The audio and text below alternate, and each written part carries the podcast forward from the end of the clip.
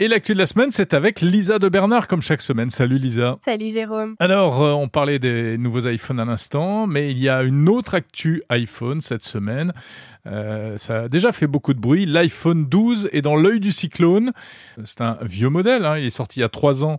Euh, et voilà qu'il est épinglé en France par l'ANFR, l'Agence nationale des fréquences, parce qu'il aurait un, un niveau d'émission d'ondes électromagnétiques trop élevé. Oui, avec un taux d'émission de 5,74 watts par kilo au lieu de 4, l'iPhone 12 n'est plus conforme selon euh, l'ANFR, c'est ce que l'on appelle le DAS, le débit d'absorption spécifique, et en l'occurrence le DAS membre, c'est-à-dire le téléphone tenu en main, le DAS Tron étant lui conforme.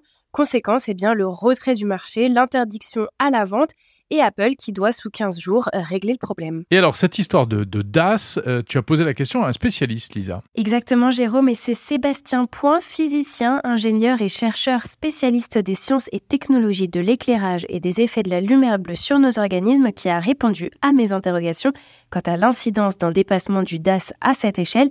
Et pour ne rien vous cacher, il est plutôt optimiste. Euh, les études scientifiques ont montré que euh, euh, une élévation de, température d'un membre de quelques degrés, 5 degrés, est possible à partir d'un DAS de 40 watts par kilo.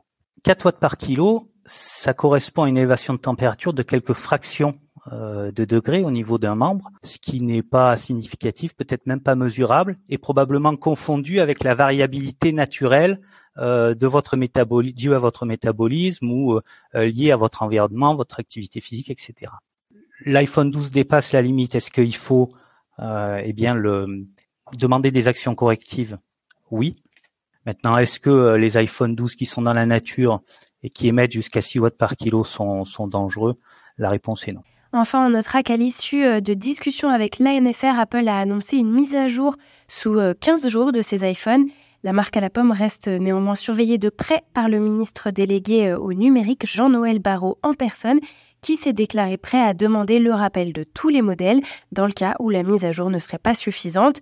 À noter que si Apple est dans la tourmente, ce type de procédure n'est en revanche pas une première pour la NFR, puisqu'en 2021, neuf smartphones, OnePlus, Sony, Xiaomi et Nokia s'étaient fait épingler pour les mêmes problématiques avant de rentrer dans le rang. Absolument, il faut rappeler que c'est finalement quelque chose d'assez classique, mais là, évidemment, ça tombe sur Apple, donc ça fait beaucoup de bruit. Merci beaucoup Lisa, très bonne idée la petite interview, j'espère que tu vas nous faire ça plus souvent.